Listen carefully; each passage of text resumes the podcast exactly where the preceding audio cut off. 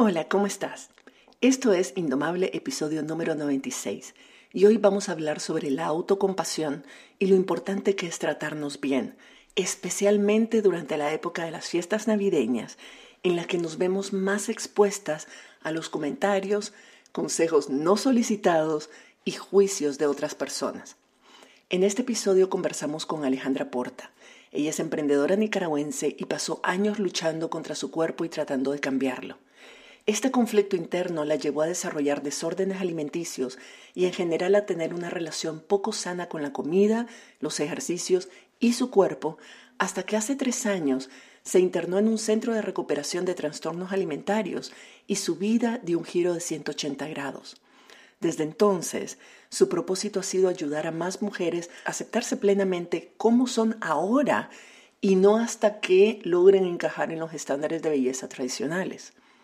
Como parte de esta misión, Alejandra creó una serie de herramientas que ayudan a desarrollar la autoaceptación y autocompasión. Publicó el, diario Un ratito para vos, un set de afirmaciones y un libro de pintar llamado Un abrazo para vos. Y pronto va a estar impartiendo un curso sobre este tema.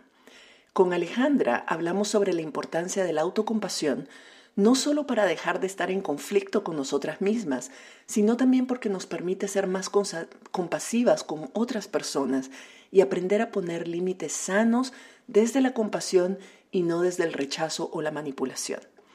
Al final de este episodio te damos también algunas recomendaciones para navegar esas reuniones sociales de estas fechas sin tener que sufrir tanto los comentarios y sugerencias bien intencionadas pero tóxicas, sobre la forma de tu cuerpo o sobre cualquier otro aspecto de tu vida sobre el cual otras personas se sienten con el derecho de opinar. Espero que te guste. Estás escuchando Indomable con Virginia Lacayo, con quien en cada episodio aprenderás a entender tu mente, a identificar tus creencias limitantes y a saber cómo manejar tus pensamientos y emociones para que realmente puedas tener el control de tu vida.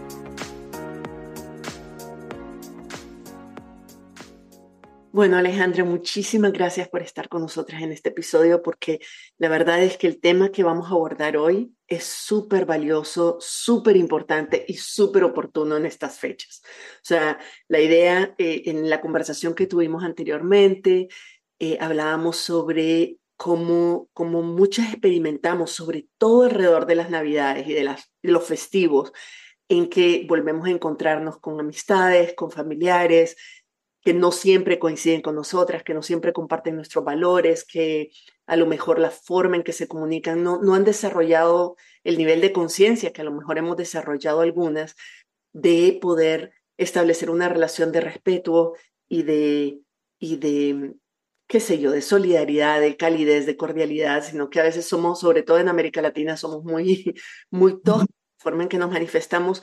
Y para muchas de nosotras el estar, el tener estos, este tipo de encuentros familiares o, sociales en general en este periodo se vuelve una tortura.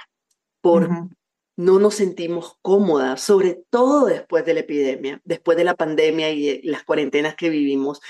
De alguna manera muchas nos acostumbramos a, a, no estar rodeadas todo el tiempo y eso, eso hizo que, interesantemente como fenómeno, eh, hay, hay algunos estudios que muestran cómo eh, las mujeres en particular nos relajamos un poco alrededor de la obsesión que muchas veces tenemos sobre nuestra imagen personal, sobre cómo nos ven, sobre cómo nos tratan, porque como estábamos refugiadas, digamos, excepto por supuesto aquellas personas que tuvieron que refugiarse con una familia que a lo mejor no es muy empática y entonces les tocó, digamos, vivir esa experiencia por periodos largos de tiempo, pero muchas de nosotras nos aislamos en espacios más seguros para nosotras y de alguna manera volver a, al mundo exterior, volver a salir y reencontrarnos con otras personas que han sido un referente para nosotras de cómo nosotras mismas nos podemos ver y tratar, nos, nos pone de nuevo en una situación de eh,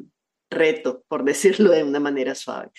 Entonces yo sé la razón por la que por la que estamos teniendo esta conversación y por la que te invité, Alejandra, es porque yo sé que este es un tema que a vos personalmente te importa, el tema de la autoestima, del valor propio, de la autocompasión, de la imagen corporal, de nuestra relación con nosotras mismas, con el cuerpo. Es algo que vos has venido trabajando a nivel personal, pero además ahora también estás acompañando a otras personas, a otras mujeres en particular, a desarrollar ese tipo de relación mucho más sana con consigo mismas, con su persona en general, pero también con su cuerpo. Y entonces este es un momento importante y oportuno para recordarnos de la importancia de esto y de, de que sí tenemos herramientas y que tenemos eh, algunas opciones, cosas que podemos hacer para protegernos a nosotras mismas, para cuidarnos, para querernos, para aceptarnos y para ser nuestras propias mamás de alguna manera, sobre todo en unas fechas donde es realmente lo que más necesitamos porque es donde nos sentimos más vulnerables. Entonces, bienvenida de nuevo, Andra, y me gustaría a lo mejor que comenzaras contándonos un poco tu historia. Claro, gracias, gracias por invitarme. Em, bueno, mi historia comenzó desde muy pequeña, desde muy pequeña yo crecí en un entorno donde la apariencia física era muy importante. Em, y, sin querer se desarrolló una relación compleja con la comida. Eh, mis papás se, se, divorciaron cuando yo tenía cinco y ahora viendo hacia atrás veo que desde muy pequeña tenía como grandes inseguridades con mi imagen corporal. Y, eh, por ejemplo, viví un año en Ginebra con, con, mi papá y cuando regresé no me quise meter a clases de ballet y creo que era porque yo sentía que estaba gorda, que me había engordado. Pero son cositas que uno no las miraba como focos rojos, pero ahora ya con todo el proceso que he tenido digo, no, habían grandes pistas desde muy pequeña. Eh, que le daba mucha importancia a la imagen corporal. Entonces, cuando yo me voy a estudiar a Toronto a los 17, eh, cada vez que yo venía a Nicaragua, recibía comentarios de mi familia, mis abuelos, de, de mis papás, en mi aumento de peso. Y entonces yo me acuerdo que a mí me entraba un enorme miedo venir, regresar a Nicaragua en las vacaciones y me sometía a dietas bien estrictas, todo tipo de dietas, probé todo y también de rutinas de ejercicio para tratar de rebajar y entrar al cuerpo que yo estaba antes de irme a estudiar. Y ahora lo veo y era completamente natural aumentar de peso porque estaba en una, en una ciudad grande, en un nuevo ambiente, no pasaba nada. Pero esos comentarios pueden ser bien dañinos porque uno no sabe cómo le afecta a la otra persona o lo que la otra persona está pasando. Y cada vez que venía a Nicaragua yo entraba donde una nutricionista. Los tres meses de vacaciones que tenía, yo iba directo donde una nutricionista para rebajar el peso que había aumentado y después me iba a Toronto, pasaba un año y regresaba y era lo mismo. Y así estuve por, por bastante tiempo. Eh, luego, em, y bueno, sí, una historia de, de hacer un montón de dietas, de tener una relación complicada con el ejercicio, que hacía ejercicio para cambiar mi apariencia física, no para porque me da energía o para tener mejor salud mental, sino era porque no me gustaba cómo se me miraba el mondongo y entonces quería trabajar la panza en ese punto. Eh, después tuve una relación donde mi pareja eh, empezó a comentar, eh, porque cambié de trabajo. yo trabajaba en, en, en, esto ya era cuando vivía en Vancouver, trabajaba en, en el centro y y me iba caminando a mi trabajo y luego conseguí un nuevo trabajo donde me promueven, me dan un mejor aumento, pero me tocaba ir una hora de ida y una hora de vuelta en metro. Y, y bueno, mi rutina cambió, estaba bien estresada, empecé a aumentar de peso, mi pareja empezó a comentar de lo que comía, de lo que, de cómo me estaba engordando y obviamente eso me afectó. Eh, tanto que, que decidí internarme en un centro de desórdenes alimenticios. Y que yo le llamo un antes y un después y le llamo como la universidad para mí misma, porque yo tuve hasta como una despedida, me acuerdo, antes de ir a este centro donde según yo iba a comer todo esto, porque en este lugar iba, se iba a comer todo sano, entre comillas, y que, y que no, iba a haber, no se iba a permitir como comer comida, entre comillas, chatarra, y cuando llego a este lugar, o sea, era completamente opuesto a todas las experiencias que yo había tenido de hacer dietas, de hacer retos, de... Y era mucho de sanar la relación con nosotras mismas y con el cuerpo y con, y con la comida también, y que no se hablaba de comida buena o comida mala, que toda la comida era ilegal. Em, y más como sanar esas heridas. Pues fue la primera vez que oí de la autocompasión, del autoperdón, eh, de dejar ir la culpa, la vergüenza. Y, no, y, a mí me cambió la vida y, tanto que, que, yo decidí que lo hice como, lo quería hacer como mi misión de vida en compartir las herramientas que aprendí en este lugar para, para empoderar a más personas a que se acepten así como son. Eh, sí, entonces más o menos eso fue como una manera bien rápida de resumir eh, cómo los comentarios que recibía de familiares y personas que me querían eh, me afectaron tanto que yo desarrollé un desorden alimenticio, una relación bien complicada con el ejercicio y por ende terminé yendo en este centro que, que, que fue bien positivo para mí. No, no para todo el mundo es positivo ir a estos centros, pero para mí sí lo fue. ¿Cómo, ¿Cómo, describirías tú, o sea, decís tenían una relación complicada con la comida y con los ejercicios, desarrollan un desorden alimenticio? ¿Cuál, contanos más de esa relación. ¿Cómo, cuando pensabas en hacer ejercicios, qué se venía a tu mente? ¿Cómo era tu relación con los ejercicios? ¿Cómo era tu relación con la comida? Porque es, es mucho más usual de lo que creemos que es. No, totalmente, totalmente. Está la cultura de dieta está muy normalizada. Y, bueno, por eso es tan importante ver como representaciones diversas en la televisión. Por ejemplo, si nos ponemos a pensar en los shows de televisión tipo Friends, que ponen a Mónica cuando en su época de gorda y te la ponen se burlan de ella, se, entonces sin querer están dando un mensaje de que si sos gorda se te van a burlar de vos o no te va a ir bien o era como tu época fea, tu época mala. Sin querer están dando un mensaje muy gordofóbico que es como yo, yo hasta que fui a ese centro me di cuenta que yo era gordofóbica, porque me acuerdo que nos hicieron hacer una lista, la psicóloga bueno, en este lugar estuve dos meses y terapia todos los días con personas que eran expertas en el tema, que llevan años trabajando en esto. Y hicieron una lista como de, a ver, con cuando, lo primero que se te viene cuando decís delgada que es, y lo primero que se te viene cuando decís gorda que es. Y cuando yo empiezo a decir como, digamos, la persona gorda es perezosa, no es, eh, eh, es como, no le va bien en la vida, es fracasado. No se quiere. No se quiere, no se cuida, se dejó ir y empecé a leer y hay un montón de gente gorda que exitosa, que le va bien, que se quiere, que, y entonces te das, ahí yo fue que me di cuenta, wow, yo le tengo una fobia y le tengo miedo a engordarme. ¿Y de dónde viene ese miedo? ¿Quién me lo inculcó? Y bueno, la sociedad, o sea, está por todos lados, no nos damos ni cuenta, pero como te digo, en la tele, si te pones a pensar también en las películas de Disney, las malas siempre las ponen como en la sirenita, Úrsula es una mujer gorda. Y, casi siempre las buenas o las, las, principales son delgadas, rubias, blancas, eh, porque también es muy politizado, o sea, está el tema de, de sí, es bien, hay mucha política involucrada y uno no, pareciera que no, pero sí.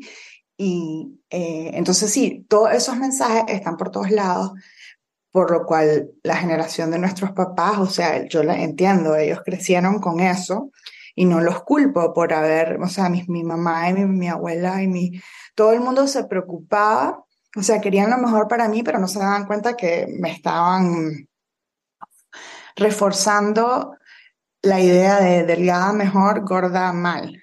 Em, entonces, sí, que uno tiene que estar muy consciente de eso para, para no, para, pues, para no crear más daño. Yo creo que una de las cosas que, que hemos aprendido, yo lo, lo, compartí en un podcast anteriormente también, y, y creo que fue un, un, un, un, elemento clave en tu proceso de sanación también, es darte cuenta de que vos no sos el problema, que el problema no está en vos, no es que hay algo malo con vos, sino que tenemos una combinación de factores que hace que las mujeres tengamos, eh, en general, desarrollemos una relación bastante dañina y bastante destructiva, autodestructiva con nuestro cuerpo y con nosotras mismas. O sea, tenemos, por un lado, lo que vos decís, hay toda una sociedad, toda una cultura, todo un sistema, y, y aquí me refiero por un, en particular al sistema, tres sistemas que son, yo llamo sistemas colonizantes, porque la forma en que las tácticas de socialización que ese sistema manda desde que estamos chiquitas y que las vemos en todos lados, como decir, los medios de comunicación, la familia, las normas sociales, eh, o sea, todo, el sistema médico también, el sistema de salud, todo vive reforzando ideales y conceptos y creencias que vienen de, por un lado, el sistema patriarcal, que asume de que las mujeres estamos para complacer a los hombres, y entonces depende de cuáles son los estándares de belleza de esa cultura, tenemos que encajar en esos estándares de belleza porque las mujeres solo podemos ser apreciadas y valoradas si servimos a otras personas o si agradamos a otras personas.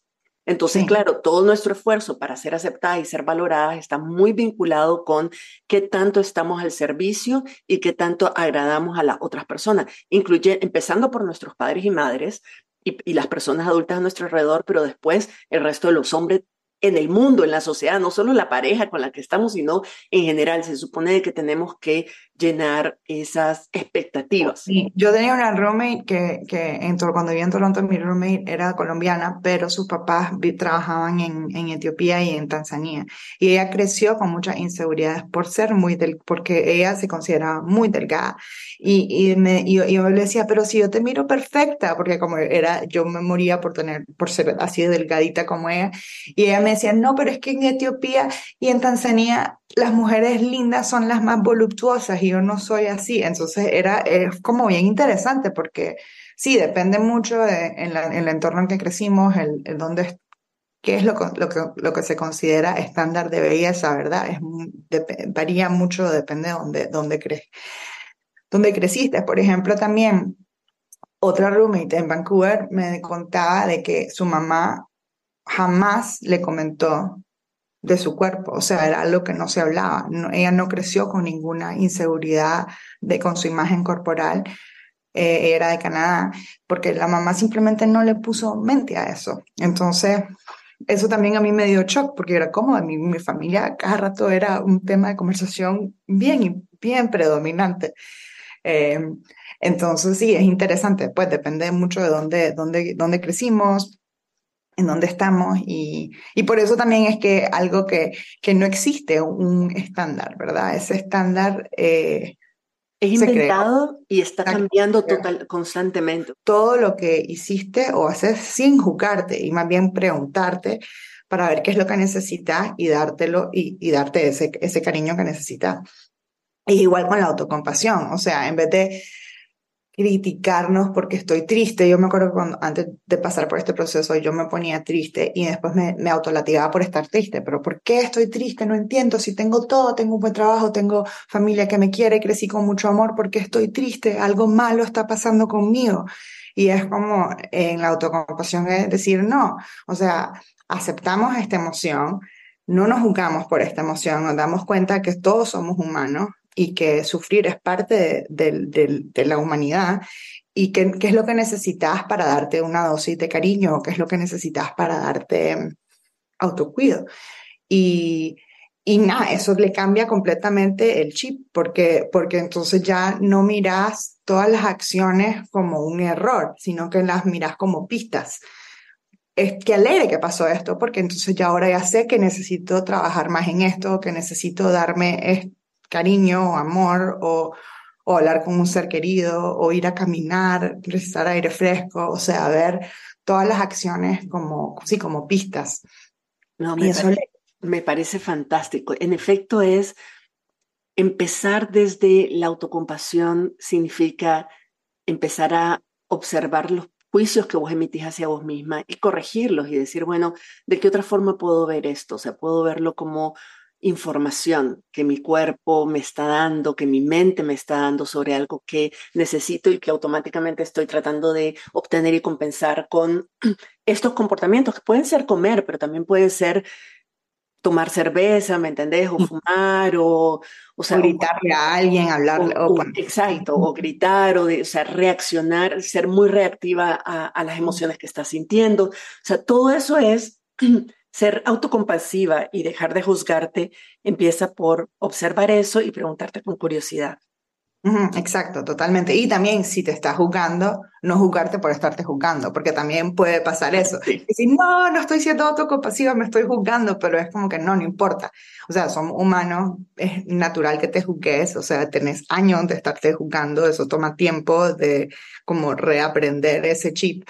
Eh, y sí, pero no, para mí la autocompasión a mí me cambió la vida y por eso es algo que quiero, que, que, que, creo mucho, porque sí siento que el mundo sería mejor si todos fuéramos más autocompasivos con nosotros mismos, porque no nos meteríamos tanto con las demás personas. O sea, porque te das cuenta que si alguien comenta, digamos, si nos vamos a otra vez como a la imagen corporal, si alguien comenta del cuerpo, no tiene nada que ver con vos. O sea, es una, una cosa que esa persona tiene que trabajar y es un problema de esa persona. Digamos, ahorita, casualmente hoy acabo de comentar en mi Instagram que ayer salí en una cita y que todo el proceso de salir en este nuevo cuerpo es como interesante.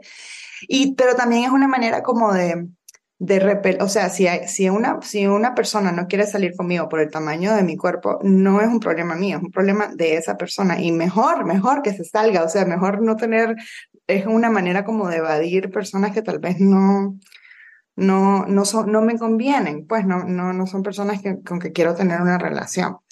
Eh, y eso para mí es el mejor, yo así es como he eh, superado como los comentarios que tal vez a veces no son bienvenidos, es como si lo empezás a ver como, no, le tengo compasión a esta persona porque me está preguntando, y esta persona no ha tenido el proceso de sanación que yo he tenido y entiendo de dónde viene y no tiene nada que ver conmigo, es más algo que esta persona tiene que trabajar. Y yo no, soy yo la que le voy a educar, pero ella se va a dar cuenta de su propio ritmo o él. Pero eh, a mí me ayuda mucho pensarlo así porque te, afecta, te duele menos, o sea, ya no te duele, ya no es, no es un ataque hacia vos, sino lo ves más bien como un reflejo de lo que esa persona está pasando y seguramente esa persona se habla así a, e, ellos mismos. Más bien es como, sí, entonces ya lo ves con autocompasión, decís, no, no, o sea, si están pendientes de, de de, si se está tan pendiente de mi imagen corporal, ¿cómo estará pendiente de su imagen corporal? ¿Qué se dirá, qué se dirá cuando se mira al espejo? Em, y, y, sí, lo ves como de un ángulo más de, de sí, como de, dar compasión a la otra persona. Sí. Y para, o sea, en esta línea y un poco para ir cerrando, ¿qué, ¿qué otras cosas, qué otras estrategias tenés ahora que estás más consciente y que estás practicando la autocompasión para lidiar con entornos que, o sea, a esta persona la conoces en una cita, sabes de que es una persona que tiene muchos prejuicios y que juzga, pues simplemente aislarte de ella, alejarte y ya no la vuelves a ver. Pero cuando se trata de la familia o de, o de tus colegas de trabajo, personas que, que no puedes evitar de alguna manera porque están ahí presentes, ¿qué estrategias utilizas vos o recomendás que podamos explorar, experimentar para poder lidiar con todo este tipo de prejuicios y de juicios y de normas y de comentarios que pueden ser dañinos. Creo que es donde es importante como poner tus límites, siempre poniéndolos de una manera em, compasiva, ¿verdad? No ser eh, muy tosco, no sé qué, pero bueno, si sale de esa manera también creo que también hay que ser compasivo en la manera en que lo, lo decís, eh, porque creo que lo más importante es poner el límite, pero decirlo de qué es lo que necesito y qué es lo que yo necesito para estar bien en esta situación. Entonces, sí, por ejemplo, a mí me pasó hace poco que, bueno, hace como dos años, que mi mamá me estaba como insinuando a que me metiera a otro régimen de ejercicio, a otra dieta, diciendo, hablándome de esta nutricionista, y yo le dije, mira, mamá, yo sé que yo estoy en el cuerpo más grande que he tenido en mi vida, pero te lo, te lo digo de todo corazón que es cuando mejor me he sentido. Así que yo te voy a pedir que por favor no me sigas dando estas recomendaciones porque no, no, no las necesito. Y entonces, ya, ya no me, ya no, ya no me dejó de, de como de insinuar. Entonces, o también el otro día a, a, a, mis papás y a la esposa de mi papá le escribí como una carta, como que cuando yo estoy presente le voy a pedir que por favor no hablen como de, de los cuerpos de los demás o de, las, o de que si la comida es buena o comida mala, porque, porque no se dan cuenta, pero ese, ese lenguaje eh, me puede afectar a mí, o sea, hablemos de otras cosas. Entonces, como para concientizar, porque como está tan normalizado, la gente no se da ni cuenta, o sea, y está tan aceptado hablar de, del cuerpo, de la comida, del ejercicio, o el típico de, eh, iba a hacer ejercicio cuando vivía en la playa, eh, eh, de repente las muchachas decían, ay, es que comí fatal el fin de semana, entonces me tengo que hacerle súper duro este lunes en ejercicio y eso puede ser bien problemático. Entonces también como decir, como, sí, como poner tus límites, decir lo que necesitas para estar bien y si la otra persona no, lo, no está lista para recibirlo, está bien, o sea, pero vos por lo menos dijiste lo que necesitas y también eso, como repetírtelo, a mí me ayuda mucho lo de si esa persona comenta, es algo de que esta persona está pasando por eso, no tiene nada que ver conmigo. Eso también es una buena manera que tal vez no tenés la confianza en poner un límite con esa persona, pero simplemente te lo, te lo estás diciendo repitiéndote, ¿verdad? Cuando recibí ese comentario, estar, quedarte callada, no, no seguirle poniéndole leña al fuego y como si, simplemente repetirte y cambiar el tema, pues tal vez hablar de otra cosa, preguntarte otra cosa. Esas son como estrategias que a mí me han funcionado. Entonces, déjame ver si puedo recapitular lo que he escuchado como lecciones, porque, a ver, ¿de qué, qué, es lo que necesitamos proteger? Necesitamos proteger nuestra autoestima, necesitamos proteger nuestra integridad, necesitamos proteger nuestra autenticidad, de realmente eh, estar bien con nosotras mismas y con la vida. Y eso pasa por, em, empieza en nosotras. Entonces, lo que estoy entendiendo, y esto es para todas las personas que nos están escuchando, y con esto vamos a ir cerrando, es de que eh, hay muchas cosas. El primer paso es estudiarte, observarte, conocerte realmente, no la persona que quisiera ser, sino la persona que ahora sos, y ver todas las bondades que tiene el ser quien ahora sos. Y, el, y en ese proceso, como primer paso, en ese proceso de aceptarte y de reconocerte, no significa de que hayan cosas que no querrás mejorar y que no querrás cambiar y que no querrás hacer para tener un cuerpo más sano, más ágil, más, una mente más clara, más ecuánime, perdón, más balanceada, poder manejar tus emociones. O sea, hay muchas cosas que podemos decir, eh, en esto voy a trabajar, estas son mis metas para este año, en esto voy a estar trabajando, en esto quiero mejorar. Pero a partir de, me gusta como soy, me gusta quién soy, creo que soy la mejor persona que podría ser en este momento. En este momento soy la, mi mejor versión de mí. Eso no significa que haya otra versión a la que yo pueda aspirar, pero en este momento soy mi mejor versión de mí. Y, no importa si otras personas no lo reconocen, lo importante es que yo lo pueda reconocer. Entonces, empezar por ahí, empezar trabajando eso. Y todo eso en realidad es un trabajo que hacemos desde nuestra mente y desde nuestros pensamientos. Nuestro físico, nuestro entorno no nos va a cambiar a nosotros de opinión, no nos va a hacer cambiar de nosotros de opinión. Nosotras cambiamos de opinión sobre nosotras mismas y entonces empezamos a ver nuestro cuerpo y nuestro entorno de otra manera. Después un segundo paso, si entiendo bien, es de tener, de establecer estrategias y herramientas y técnicas y recursos a los que nosotros podamos abocarnos o aferrar o utilizar en momentos en que nos sintamos expuestas o juzgadas de alguna manera. Entonces, por ejemplo, el recordarnos de que todo lo que las otras personas dicen, su opinión, sus juicios y sus valoraciones, son un reflejo de sus propias experiencias e inseguridades y prejuicios y, creencias, muchas de ellas limitantes, y muy probablemente esa persona se hace tanto daño a sí misma como nos está haciendo daño a nosotras. Entonces, poder ser compasivas con nosotras mismas y reconocer de que la otra persona está viviendo también una experiencia desde un nivel de conciencia menos trabajado o inferior al nuestro, porque no ha pasado por ese proceso, y poder ser compasivas con ellas al mismo tiempo que somos compasivas con nosotras. Y la tercera entonces es poner límites sanos, porque el hecho de que las otras personas no tengan ese nivel de conciencia y no lo hagan con mala intención, no significa de que nosotras tengamos que aguantar cosas que consideramos que son, que, que nos lastiman o que son dañinas. Y los límites sanos no son, no se establecen tanto para cambiar el comportamiento de otra persona, para que otra persona haga o deje de hacer algo, sino para protegernos nosotros. Contanos, eh, vos vas a hacer un curso sobre esto, ¿verdad? Sobre este tema el próximo año. Contanos un poco del curso y cómo te podemos, cómo podemos enterarnos cuando ya estés abriendo para registros y un poco. Sí, tengo, tengo un, un, newsletter que le llamo Una dosis de cariño y ahí siempre voy a poner como todas las noticias. En, en Instagram es donde más activa estoy eh, el curso, el curso es básicamente lo que yo aprendí en el centro y entonces es un curso de autoaceptación y de autocompasión.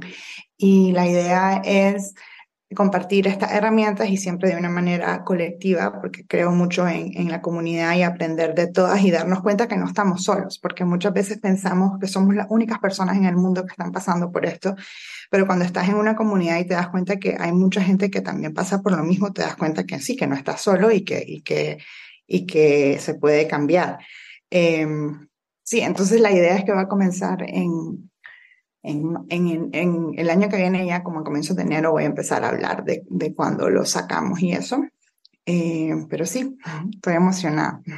Te voy a dejar en las, en las notas del episodio y en, y en donde lo publiquemos también, la promoción de este episodio, voy a dejar tu contacto, donde te puedan contactar, donde te puedan seguir, tu cuenta de Instagram, por ejemplo, para que la gente esté pendiente, te siga y esté pendiente cuando este curso se abra de que puedan entrar, porque creo que tiene un enfoque súper valioso. Creo que es el enfoque por el cual queremos empezar. Si queremos lo que sea que queramos cambiar, mejorar con nuestra vida, hacer para sentirnos mejor, necesitamos empezar por revisar qué es lo que nos ha hecho estar donde estamos, cuál es el diálogo interno que nos que hace que, porque nuestros pensamientos generan nuestras emociones y nuestras emociones nos impulsan a la acción.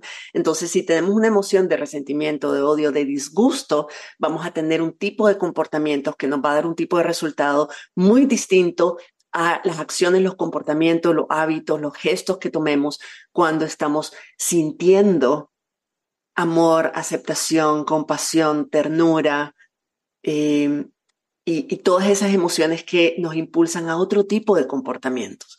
Así sea, el comportamiento parezca el mismo, no es lo mismo hacer ejercicios desde el odio de mi cuerpo y quiero cambiarlo, que hacer ejercicio porque amo mi cuerpo, quiero fortalecerlo, quiero sentirme más ágil, quiero sentirme más sana, quiero tener más resistencia, quiero poder jugar más. Es completamente distinto. Entonces, empezar por ahí, por un curso como el que estás ofreciendo, de trabajar la autocompasión, trabajar la aceptación personal, trabajar los diálogos internos, aprender herramientas para querernos más, es definitivamente la manera de hacer cualquier cambio realmente sostenible. Muchísimas gracias, Alejandra, por compartir tu experiencia y toda tu visión con nosotras, porque creo que es, de nuevo, repito, creo que este es el momento más oportuno del año para hacerlo. Es un buen momento para empezar a practicar qué se siente interactuar con el entorno, con nuestro mundo, con las personas de nuestro alrededor, desde la autocompasión y desde el amor propio y no desde lo, reactiva y lo defensivas que normalmente estamos en este tipo de circunstancias porque no tenemos clara ese tipo, no tenemos claras estas cosas. Sí, solo hay algo que quería clarificar porque creo que a veces cuando hablamos como del amor propio o de querernos eh, o de amar nuestro cuerpo, a veces puede ser como suena algo como muy largo, ¿verdad? Como que, ay, ¿qué tal si yo no estoy ahí? ¿Qué tal si yo todavía no me quiero? Si, yo no, no me amo. Eh, creo, entonces, para mí, a mí me gusta hablar mucho como de, más como de respetarnos, como de, de como neutralizar lo que es, el, o sea, la meta no se, la meta no es amarnos, sino la meta es respetarnos y hablarnos bien, o sea, hablarnos como alguien que queremos, pero no necesariamente que nos amemos, porque eso para, para, para ciertas personas puede ser muy, em, muy largo ese camino y te puede como desanimar. Y también entender que, que, que, no es absoluto, o sea, no es que me amo y me voy a amar siempre, o sea, entender que van a haber subes y bajas y es toda una jornada y, o una, un camino y que van a haber momentos en donde no nos vamos a sentir bien con nosotras mismas, pero no pasa nada, es parte del proceso y simplemente qué herramientas tengo para poderme levantar y poderme autoanimar. Eh, y sí, entender que eso, creo que es importante porque mucha gente me dice, ay, pero ¿cómo haces? ¿Cómo, cómo siempre, yo pensaba que vos siempre te querías o vos siempre te amabas? Y no, no, hay, he tenido muchos momentos, por más de que he pasado por todo este proceso, en que, en que, no, me, en que no me gusto. Y es normal, porque eh, es, es humano por, por todo lo que hemos aprendido y por la sociedad en que vivimos, y simplemente es no quedarnos en ese espacio de no nos gustamos, sino ¿Cómo hago para, para volverme a sentir bien? Cuando te das cuenta ya volviste a salir y estás otra vez arriba y de repente va a pasar algo que otra vez vas a bajar y es parte del proceso. Pero no frustrarnos ni sentirnos mal por sentirnos así, sino que aceptar lo que es parte de, de nuestra humanidad. Excelente broche de oro, Sol. Entonces la meta no es necesariamente pasar de odiarnos a amarnos, porque eso es una transición bastante grande, pero por lo menos, por lo menos como meta deberíamos ponernos dejar de abusarnos.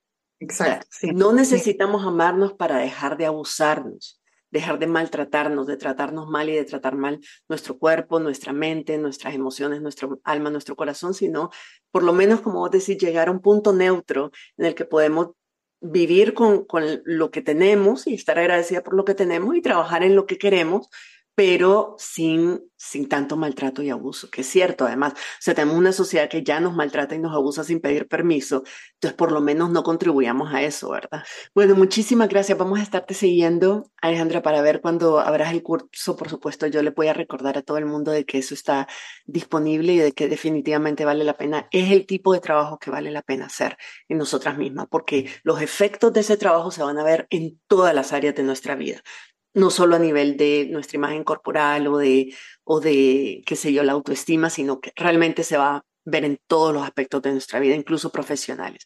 Entonces, muchísimas gracias de nuevo por estar compartiendo con nosotras y espero tenerte de nuevo por aquí, más adelante. Gracias, gracias a vos por invitarme. Compartí este episodio con todas las personas que conoces.